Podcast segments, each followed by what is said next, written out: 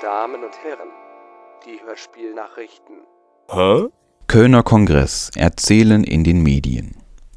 Vom 10. bis 11. März 2017 wird in Köln ein Kongress stattfinden, der sich der Thematik des Erzählens in den Medien verschrieben hat. Ausgerichtet wird dieser Kongress vom Deutschlandfunk. Das Programm umfasst Performances ebenso wie ein internationales Symposium mit Vorträgen, Gesprächen und Präsentationen.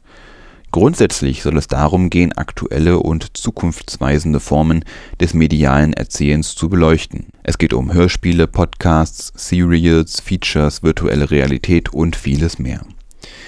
Da es ein internationaler Kongress ist und einige Referentinnen und Gäste aus dem Ausland erwartet werden, werden viele Veranstaltungen auch auf Englisch durchgeführt. Anmeldungen oder sonstige Hürden muss man nicht befürchten. Der Eintritt ist sogar kostenfrei. Veranstaltet werden soll das Ganze im Deutschlandradio Funkhaus in Köln. Fortbestand plattdeutscher Hörspiele von NDR und Radio Bremen vereinbart. Der Norddeutsche Rundfunk und Radio Bremen sind darin übereingekommen, weiterhin in Kooperation miteinander plattdeutsche Hörspiele zu produzieren. Die Zusammenarbeit musste neu bestätigt werden, da der Redakteur Hans-Helge Ott in den Ruhestand ging Ott war treibende Kraft und ursprünglicher Initiator der niederdeutschen Hörspiele, wie sie im Programm von NDR und Radio Bremen genannt werden. Auch in Zukunft sollen pro Jahr acht neue Hörspiele in plattdeutscher Mundart entstehen.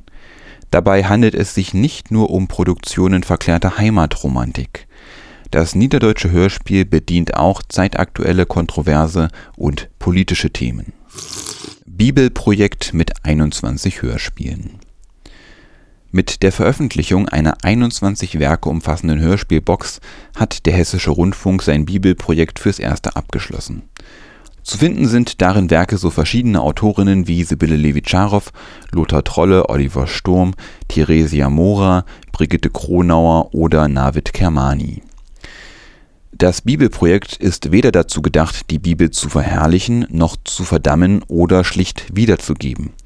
Vielmehr ist es darauf ausgerichtet, den unterschiedlichen Autorinnen Spielraum zu geben für eigene Interpretationen oder für Hörspiele, die von berühmten Bibelgeschichten inspiriert sind, aber sie auf einer anderen Ebene diskutieren so hört man nun also Geschichten von schwulen Pärchen, kann Jesus selbst dabei zuhören, wie er sich für seine Worte rechtfertigt und falsche Auslegungen zurückweist, oder bekommt einen direkten Eindruck vom Turmbau zu Babel bzw. von der Vielsprachigkeit und den Verständnisschwierigkeiten, die dieses Projekt zum Scheitern brachten. Der Hörspielbox liegt zudem noch ein 300 Seiten umfassendes Buch bei, das die Bezüge der Hörspiele zu den jeweiligen Bibelstellen aufschlüsselt. Darüber hinaus finden sich darin auch noch 21 Essays, verfasst von Theologen und Religionswissenschaftlern, die auf einer zusätzlichen 22. CD auch nochmal zum Nachhören festgehalten sind. Die Laufzeit des gesamten Bibelprojektes liegt bei etwas mehr als 28 Stunden. Erschienen ist die Box im Hörverlag München, sie kostet 99 Euro. Kürzlich vergebene Hörspielauszeichnungen Anfang des Jahres nimmt die Flut an Berichten über Preise und Auszeichnungen oft kein Ende, deswegen hier nur eine schnelle Übersicht. Die Deutsche Akademie der Darstellenden Künste hat das Hörspiel Evangelium Pasolini von Arnold Stadler und Oliver Sturm als Hörspiel des Jahres 2016 ausgezeichnet. Das Hörspiel ist Teil des Bibelprojektes des Hessischen Rundfunks.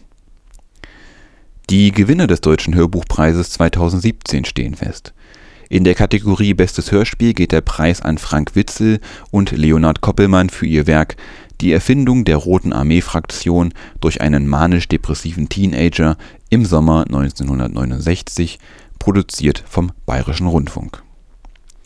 Christian Brückner hat den Ehrenpreis des Preises der deutschen Schallplattenkritik 2017 erhalten damit ist er nach Gerd Westphal 1991 erst der zweite Sprecher von Hörspielen und Hörbüchern, der diese Würdigung für seine Arbeit in diesem Bereich erhalten hat.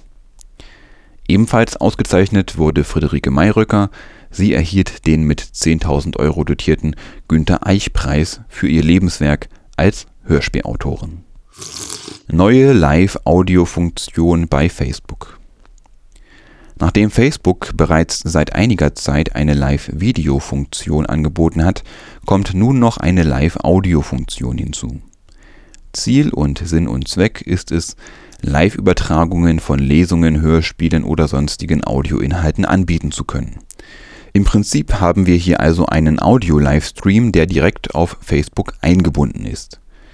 Eine Kommentierung des Livestreams und andere Möglichkeiten des Interagierens mit den Hörerinnen und Hörern sollen ebenfalls eingebaut sein. Im Moment ist Live-Audio noch in der Testphase mit einigen ausgewählten Radiostationen, Verlagen und Autoren. Danach soll das Angebot dann aber für jede Interessentengruppe zugänglich sein. Im Moment ist davon die Rede, dass bis zu vier Stunden Live-Sendungen am Stück auf Facebook streambar sind. Soweit die Hörspielnachrichten. Hm.